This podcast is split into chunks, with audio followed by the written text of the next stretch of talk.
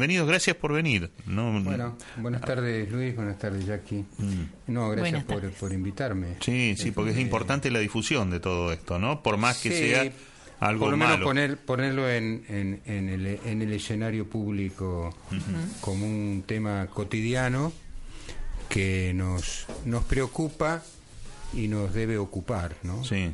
Por sobre todas las cosas. Estaba, me quedé pensando en esto que dijiste de la estigmatización. En la radio, este, en el auto, cuando hablaban del tema de premios y castigos, mm. recompensas y demás, que en definitiva tal vez la parte de la vida pase por eso, ¿no? Uno se la pasa buscando recompensas y evitando los castigos. Y para eso tiene que cumplir con determinadas cuestiones y lo asociaba a un término que, a veces le tenemos un poco de miedo y nos asusta, nos asusta a los padres, les asusta a los docentes, que es el tema de los límites. Ah. Eh, hoy parecería que poner límites es, es, limitar la libertad de alguien, ¿no? Mm. Este, y frente al tema del consumo, de la oferta del consumo y de esta hiper diría, oferta que hay de consumo en general, mm. este, eh, tal vez a veces aún a los adultos nos cuesta poner límites, ¿eh? porque tengo que comprar el último teléfono, la última cuestión de moda, ¿no? Este consumo y a veces autolimitarse es un esfuerzo. ¿Qué no pedirle a un, a un niño, a un adolescente, que está tratando de forjar su identidad y a veces su identidad pasa por este, estar a la moda de, ¿no? O llevar determinadas cosas que lleva sus compañeritos a la escuela. Y de esta manera, de alguna manera, vamos, como, digamos, la sociedad y nuestra cultura va forjando un consumidor adoptado a un sistema que le es absolutamente funcional, y que bueno al chico le sirve porque le ayuda entre comillas mm. A definir quién es en el mundo que está y esto de los límites este, es una cosa bastante severa, ¿no? Sí, sí lo habíamos comentado. Otro estaba mm. leyendo un libro que acaba, que acaba de salir, creo este año, eh, que se llama Un mundo sin adultos, de, mm. de Nadorowski, eh, un mundo sin adultos precisamente habla de esto, ¿no? A veces el temor o la dificultad de los padres en poner un límite, ¿no? Eh, este tema, eh, perdón, lo hablamos el otro día con una nutricionista, ¿no? de la cuestión de los de los niños cuando van con los papás al supermercado y el nene empieza a hacer berrinches y todo ese tipo de cuestiones porque quiere que le compren, ¿no? Tal golosina o el chisito o la papita y el padre con tal de que el nene no haga más berrinches le compra la papita, el chisito o la gaseosa y, sin darse cuenta de que hoy lo calma, pero le está transfiriendo un problema de salud a futuro, 20 años de ese chico o 30 años, que viene con enfermedades como la diabetes, como la presión y todas esas cuestiones, por no saber poner un límite cuando ese nene es chiquito. Eh, es, cierto, digamos, a veces se en las pequeñas cosas. Eh, alguien dijo alguna vez, este, que para que un chico, un adolescente pueda decir que no a algunas cosas, tiene que haber recibido muchos no en su vida. Claro. Eh, y a veces el no es, es, que nos asusta, no. El no porque no no existe si no es por una, a través de una explicación. Yo siempre que hablo con chicos o con adolescentes, a veces en alguna tarea de prevención, especialmente en el tema de adicciones y demás, yo siempre pregunto, ¿qué, no, ¿qué es más fácil para cualquiera de nosotros, aún para los adultos, decir que sí o decir que no? Y evidentemente decir que sí siempre es más fácil, ¿no? Mm. Porque no tengo que dar, a veces no tengo que dar ninguna razón para decir que sí, ¿no? Si un chico de 15 años me pide el auto, este, yo le tengo que decir que no, pero para decirle que no le tengo que dar una razón y me tengo que bancar que se enoje y que esté con trompa dos días en la casa. Y esto a veces este, no, lo no es tolerable, ¿no? No es tolerable para un papá o una mamá. Entonces, bueno, más sí, te lo presto el auto, cuídate. Y el cuídate no es una cosa que, el, el, concepto de cuidarse no es un concepto que lo ha incorporado a lo mejor adecuadamente un adolescente de 13, 14, 15 años al comando de un vehículo que no está en condiciones de, de conducir. De conducir. Digo, por poner un ejemplo, ¿no? Sí, sí, sí. sí. ¿Qué más de decir de cuando empieza a ir a algún tipo de fiestita y le ofrecen algo que él no está acostumbrado a tomar en la casa porque en la casa no se toma? Pero a veces por temor a ser rechazado por el propio grupo tiene que decir que sí. Para poder decir que no hay que fortalecerlo, ¿no? El temor al No porque no, no existe. No tomo esto porque tal cosa. Claro. Sí, es muy muy difícil decir no y también el temor al bullying, ¿no? Algo que hablábamos ayer. Seguro. Precisamente o no formar parte del grupo porque vos no estás consumiendo precisamente ese producto. Eh, sin duda, sin duda, sin duda que sí, sí, Bueno, hace 10 años se hizo esta encuesta y era una encuesta que daba unos índices que comenzaban a preocupar o preocupaban, ¿no? Em, a ver, eh, primero una aclaración. Nosotros eh, yo pertenecí a un equipo de trabajo profesional del área de salud del municipio, donde entre otras cosas realizábamos tareas preventivas, este, charlas en las escuelas, en distintas instituciones, eh, no eh, desde el punto de vista de la salud, no solamente en la parte asistencial, sino en la parte preventiva. Este, y esto nos permitió, digamos, empezar a recabar algún tipo de información. Así que en el 2005 reunimos una información respecto de una valoración cuantitativa y cualitativa de los factores de riesgo relacionados al consumo de algún tipo de sustancia en chicos escolarizados.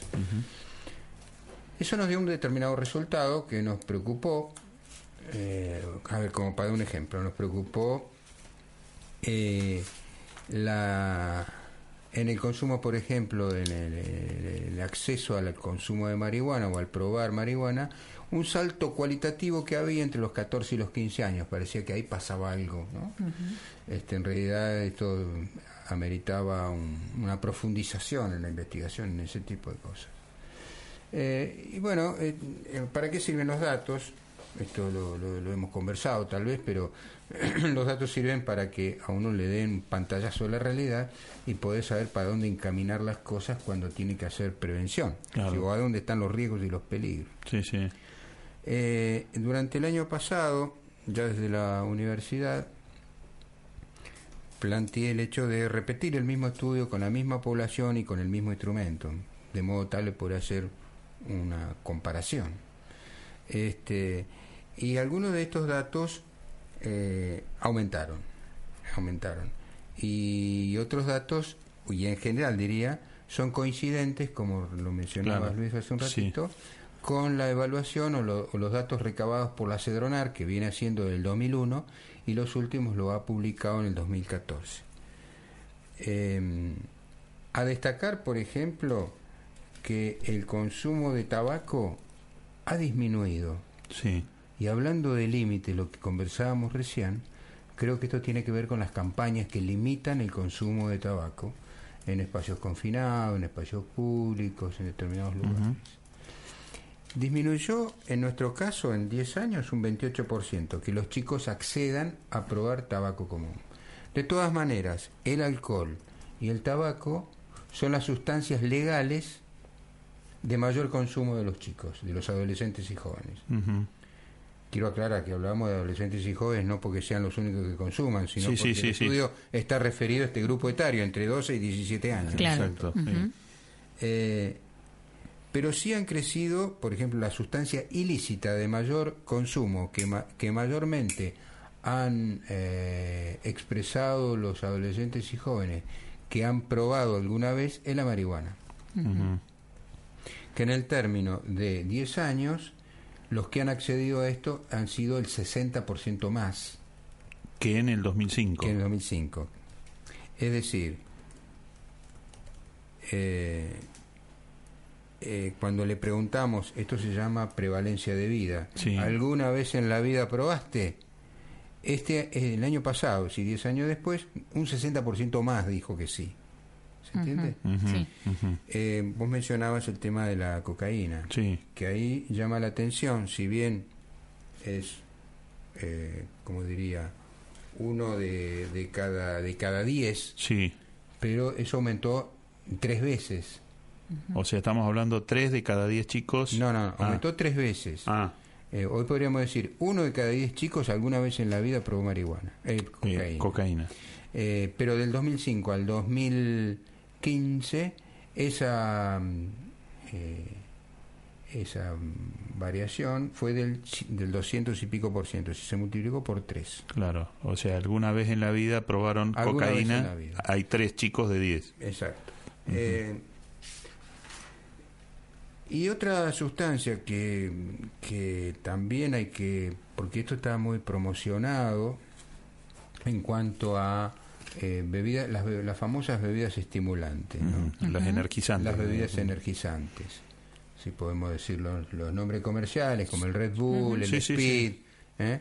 Esas bebidas son estimulantes porque contienen un alto contenido de cafeína y si uno lee la letra chica, como quien diría, leemos, leamos el prospecto de esto, uno tiene que ver que hay ciertas limitaciones, ¿no? especialmente las personas que tienen alteraciones de problemas cardíacos, que tienen hipertensión.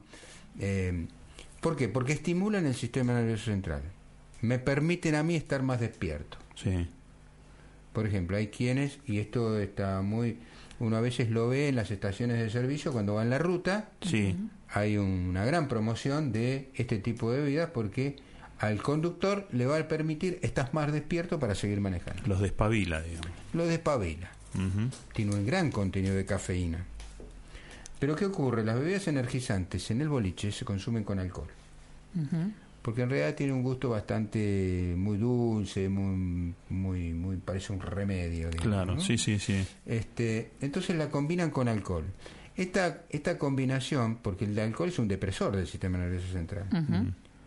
Cualquiera de nosotros que tome un poco más de lo que habitualmente suele tomar le va a dar sueño. Deprime algunos aspectos del sistema nervioso central. Entonces, si tomamos un estimulante junto con un depresor, ¿qué es lo que ocurre? Voy a estar más despierto y lo que igual me va a permitir tomar más alcohol. alcohol. Lo cual, el nivel de toxicidad que incorpora al organismo es mucho más que el que habitualmente haría. Por eso que los, los famosos comas alcohólicos o las intoxicaciones severas que llegan a una guardia a veces llegan de la mano de este tipo de consumo. Esas bebidas estimulantes y combinadas con alcohol también crecieron en dos años, al menos en el estudio que estamos haciendo en Comodoro, en un 9%. Uno diría, no, el 9% no es mucho, pero bueno, por lo menos se ha mantenido y ha crecido un poquito. Y lo que sí podemos destacar, porque yo mencionaba eh, que esto es prevalencia de vida. Sí. Eh, la Cedronar hace un estudio de prevalencia de año y prevalencia de mes. Nosotros este, en esta oportunidad le hemos puesto si consumiste en la última semana, sería como el consumo más reciente. Sí. O si vale el término, no, no, podríamos asociar a esto como el consumo habitual. En la última semana probaste. Tanto la marihuana como la cocaína, como las bebidas estimulantes combinadas con alcohol, se duplicaron. Ajá en la, en, en la frecuencia de la última semana, en 10 años, del 2005 al 2015, se duplicó en esta frecuencia de los últimos 7 días. ¿Se, entiende? ¿Y, qué, ¿Y en porcentaje cuánto sería más o menos esa duplicación? En porcentaje te lo tendría que buscar porque... Em, porque estamos hablando que se duplicó los datos del 2005, o sea, el 2015. Por ejemplo, eh, si, por hablar de bebidas estimulantes combinadas con alcohol, los que consumieron o los que probaron en la última semana era del 6,5% hace, en el 2005, pasó al 12%, se duplicó, en el 2015, en los últimos siete días. En marihuana, si en el 2005, los últimos siete días, dijeron haber probado el 4,5%, esta vez lo dijeron haberlo probado algo más del 9%. Mm. ¿Eh? Sí. Eh, y nos queda la cocaína.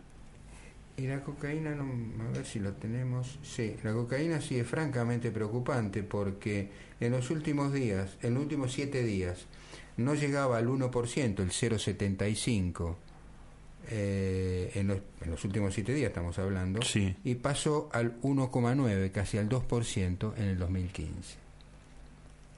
O sea que se incrementó, es más fácil acceder a la cocaína hoy. Sí, lo cual, eh, a ver, yo esto lo... esto, esto es muy complejo, esto no es solamente el chico que accede, sino la, la facilidad con la que se puede la, y la disponibilidad que hay. Claro. Hoy, en general, cualquiera sabe que es fácil acceder a un porro. Mm.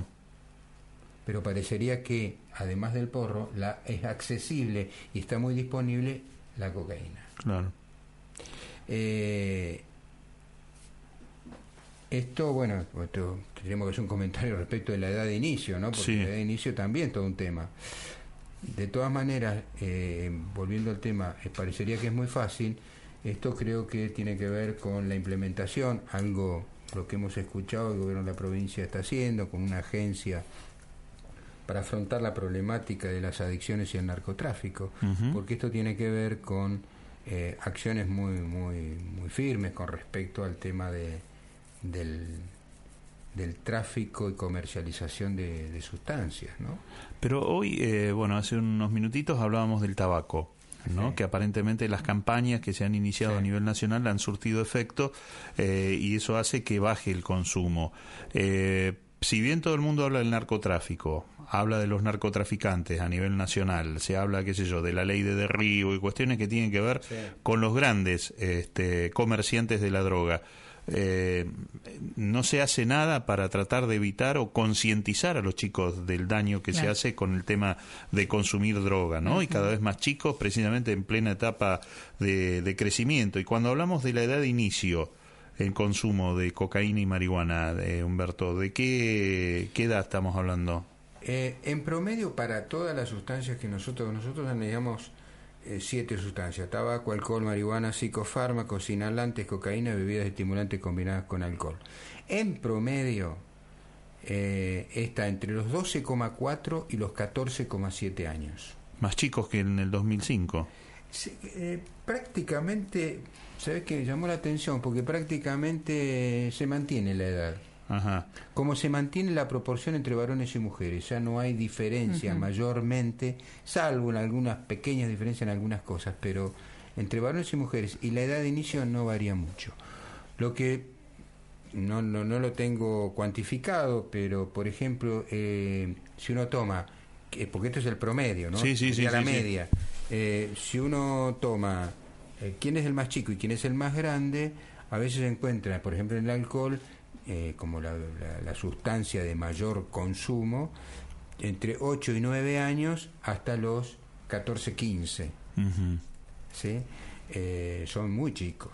Sí, sí, sí, no, no, muy chicos. Los no, que te no. dicen que alguna vez probaron, esto quiere decir que a lo mejor en la casa, en, en el ambiente social en el cual están, está naturalizado que un, que un niño pueda Claro.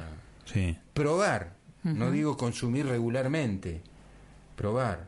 Sí, bueno, pero había un viejo tema de los tweets, ¿no? El primero te lo regalo, el segundo te lo vendo. Sí, Este, y obviamente una vez que prueban son muy pocos después que Sí, no consumen regularmente, ¿no? Porque les gusta. Est- estamos hablando, fíjense, ¿no? de, de un conjunto de chicos, de una población que está institucionalizada en el colegio. sí, afortunadamente está, está contenida en el colegio, porque esto nos permite o le permite al sistema o le permite a la sociedad ejercer algún tipo de control, ejercer algún tipo de mecanismo preventivo, como el que vos decís, trabajar con los chicos estas cosas. Eh, pero hay un conjunto de chicos que están fuera del sistema, que acceden a, a- a- a sustancias a veces más, eh, Más duras. mucho más dañinas. Sí. Sí. Más duras y más peligrosas. Paco, Exacto. Y eso en, en los datos del... Eso no lo tenemos porque no, no, no hemos... de- Claro. ah, de Cedronar decís. Sí, no, no sé si surge, no, pero yo lo que iba, estas encuestas están hechas, son mil casos en escuelas secundarias de. Comodoro Rivadavia, ¿no es cierto? Sí, sí. O sea, no, no, no hay, eh, o sea, No, no, chicos no. que estén fuera del sistema educativo no han No, sido no, censados, no. porque podría ser mucho más grave todavía la situación. Eh, o muy distinto, no lo sabemos, no lo sabemos. Creo que es una de las cosas que, bueno, habría que, indagar. De todas maneras, este, mientras tanto hay que ir haciendo cosas, ¿no? Mm. Bueno, hay mensajes ya aquí, sí, me decías. Justamente en relación a la educación en sí, dice, se están enfocando los problemas al alumno, pero quien controla al docente, ¿sabe enseñar o no? Y por otro lado nos dicen, perdón Luján, creo que no tenés hijos en la escuela. Es muy triste cuando el niño te dice, hoy no me enseñaron nada. Creo que ahí un poco eh, está haciendo referencia no al lado desde el docente. No tal vez porque nosotros no, anteriormente... No tengo hijos en la escuela, pero fui a la escuela, o sea, y, a mí no me estigmatizaron porque me ponían un 2, un 0, un 3 o insuficiente en el, en el boletín, al contrario, me obligaba a superarme. Pero a lo, a lo que voy yo, eh, el, el, tema es la enseñanza y estamos hablando de aprender que el docente por ahí tiene incapacidad para transmitir lo que sabe y el chico, bueno, le cuesta aprender. Bueno, hay un sinnúmero de cuestiones que hay que tener en cuenta. En una época estaba, bueno, y, Humberto no me va a dejar mentir, estaba lo que se llamaba el COPASE, que eran gabinetes psicopedagógicos que permitían dentro de las escuelas tener una respuesta inmediata ante los problemas que aparecían ¿eh? empezaron a darse, que hoy por hoy serían fundamentales para tratar de evitar o que los chicos encuentren eh, la información relativa sobre las adicciones que no encuentran en la casa y sí las pueden encontrar en un profesional, porque un docente tampoco está preparado para este tipo de cuestiones. Sí. Bueno, y tenemos otro mensaje que dice, llamativamente no hay grandes campañas para disminuir el consumo de alcohol. Por el contrario, hoy se consigue alcohol más barato y eh, más barato que un litro de leche. Nos manda eh, Javier de Educación y Seguridad Vial. Eh, un sábado estos invitamos a Humberto al programa. Bueno, este otro otro programa. Este, pero ese este es interesante. Bueno, el tema de, del alcohol. Está prohibido vender alcohol a menores de 18 años, pero vos ves y en los almacenes y todo y van los chicos y compran alcohol y nadie les pide documento, hasta en los supermercados lo he visto yo. Sí, sí, es algo Y el fenómeno que se da los fines de semana en los supermercados. Los viernes que van chicos muy chicos, no sé si son de 18 o de menos de 18 y que van con los los cajones de cerveza vacíos y salen con cajones de cerveza llenos, salen con vodka, salen con tequila. Eh, lo que consumen los fines de semana es, es tremendo. Yo me asusto de eso, porque yo digo, ¿en qué momento se produjo este cambio en el, eh, en el consumo de los jóvenes? O sea, vamos al fin de semana esperando que llegue el fin de semana para emborracharnos o drogarnos directamente. Y tenemos un mensaje más que dice, y en los colegios hay dos realidades, alumnos que piden a gritos que les enseñen y padres que piden a gritos y se quejan porque les dan mucha tarea. Sí, bueno, es el tema. Eh, es un tema difícil de, encarar, pero tiene que ver con un, una cuestión nuestra como sociedad, me parece, ¿no? Yo, yo, creo que, que, pasa más por ahí, digamos. Mm. Eh, me parece muy interesante poder eh, tener, digamos, un unas estadísticas que nos muestren un poco cuál es la realidad social que estamos viviendo, pero también si analizamos las edades, son edades pequeñas, digamos, en donde tal vez no hay una contención social, en donde tal vez mamá y papá no están presentes, no nos ayudan con la tarea, no saben qué hacemos, vamos a la escuela y ni siquiera saben si llevamos la, ropa en condiciones, si llevamos el guardapolvo, si el guardapolvo está limpio, eh, si llevamos algo de comida para el recreo, o sea, son muchas cuestiones a analizar que creo que si bien es positivo decir, bueno, están en un ambiente contenido porque es la escuela, pero no necesariamente siempre la institución puede generar un control sobre el estudiante, digamos, porque escapa. Es muy cierto también que en una parte es la que hace la escuela como institución y cómo te enseña, y la otra parte la tenés que aprender en casa. Entonces, si muchas cuestiones eh, se están viendo en los adolescentes o en los chicos que están acudiendo a las adicciones o ven como algo interesante drogarse o tomar, creo que no pasa tanto por, eh, digamos, un, esquema de que lo hago porque el otro lo hace, sino porque hay un vacío que buscan llenar, que no necesariamente quiere decir que sea todo malo o negativo, sino que en realidad están en búsqueda de una especie de felicidad. Eh, sí, bueno, por ahí pasa el tema. O sea, para mí no es que les gusta, sino que es una puerta de escape eh, a los dramas que ellos tienen en la edad que están atravesando, por los problemas quizás que tienen en su casa o los problemas del entorno entorno, dónde viven, eh, la lucha diaria de, de, estar en un barrio conflictivo, que un montón de cosas que se suman precisamente y que los hacen consumir, ¿no? ¿Mm?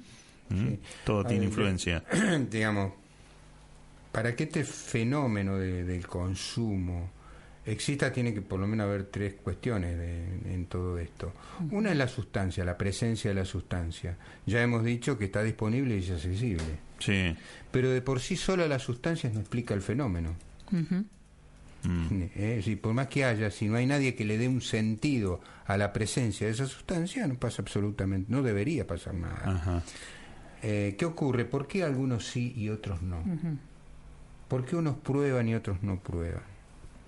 Entonces ahí, ahí entra a tallar lo que le ocurre, no solo neurobiológicamente a una persona que sí accede, sino lo que la significación que culturalmente tiene para esa persona es la sustancia. Entonces, si yo le encuentro una relación, le encuentro un sentido y un beneficio a ese consumo, le estoy dando sentido a ese consumo y a esa sustancia. ¿Sí? Pero eso, eso está estimulado desde algún lugar, de un contexto social que sí le da importancia a la presencia de, ese, de esa sustancia. le, da, le da importancia porque desde el punto de vista comercial es un buen negocio. Le da importancia porque el consumo hace funcionar un sistema.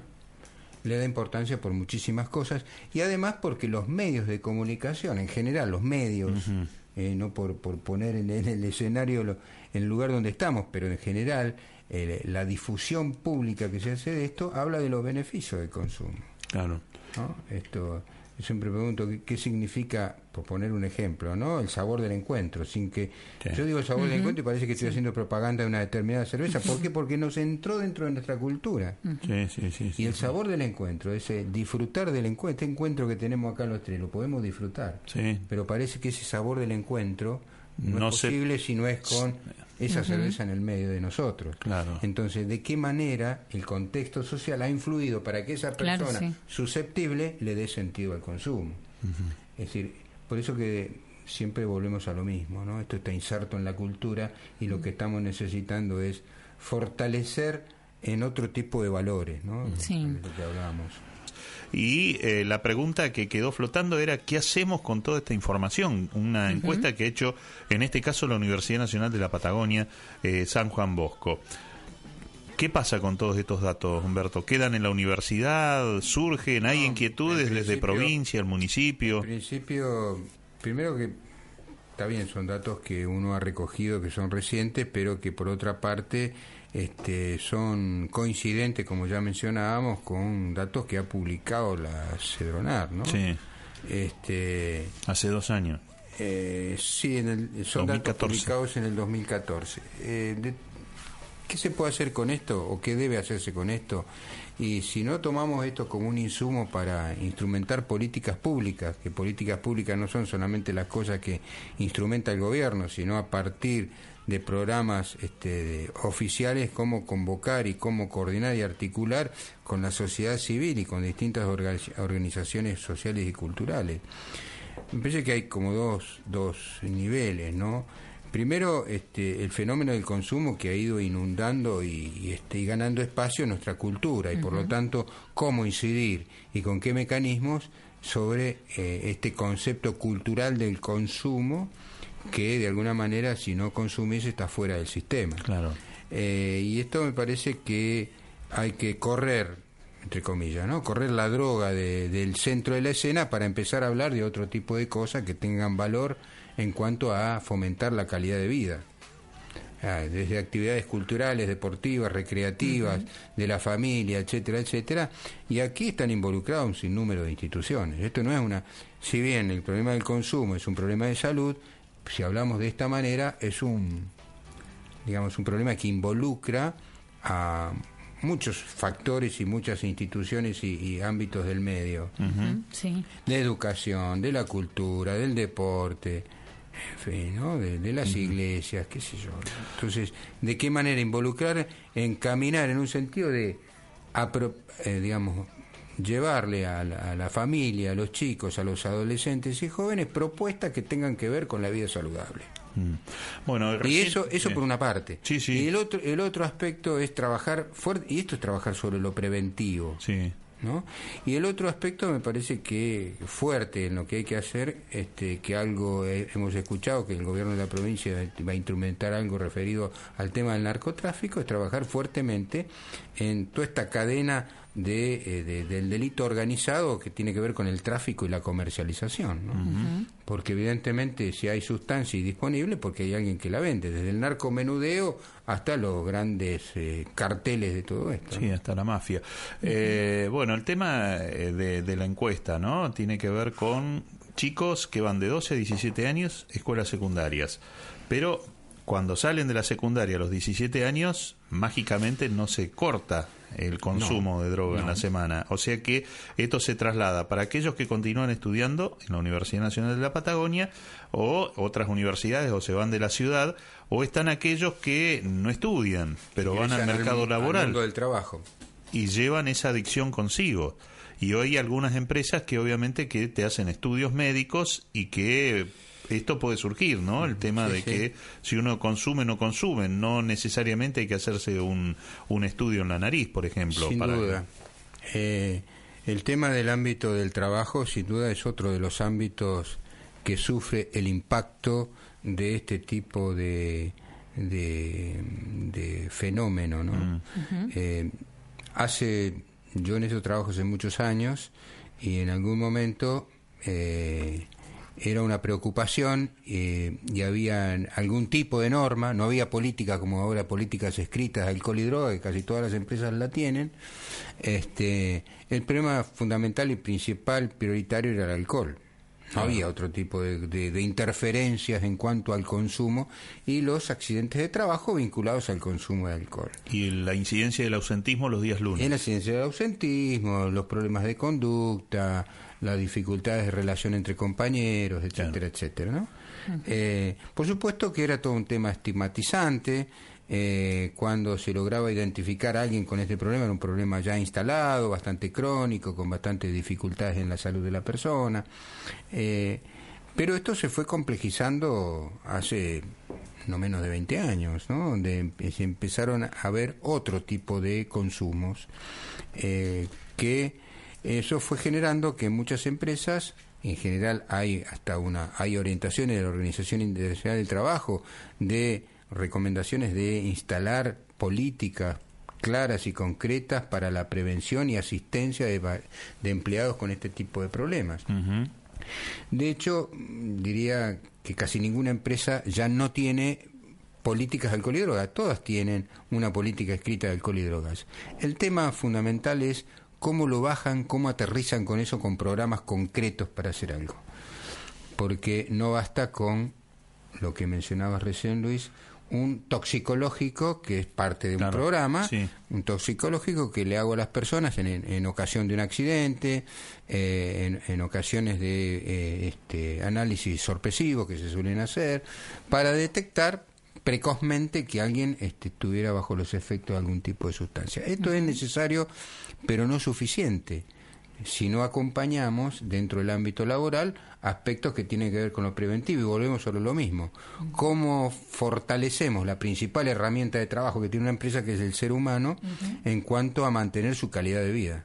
Si mantenemos su calidad de vida, mantenemos una buena herramienta de trabajo, valga la, comparación, ¿no? Eh, no por poner a la persona en el lugar de una máquina, pero de alguna forma esa persona que entra a los 18, 20, 22 años a trabajar, que a lo mejor ya viene con una herencia en cuanto a estas conductas vinculadas al consumo, yo, mm, digamos, la incorporo al ámbito laboral y lo rescato en, su, en sus valores y trato de minimizar sus riesgos en cuanto a eso. Bueno, esto es todo un desafío a nivel laboral, ¿no? Esto es un desafío a nivel laboral, pero eso se evitaría gran parte si tomamos en cuenta los datos de estos chicos de 12 a 17 años en la escuela, donde estamos más a tiempo no me cabe ninguna duda, no me cabe ninguna duda que, que la educación en, en, en, lo preventivo es, es la herramienta para para trabajar este tipo de cosas, ¿no?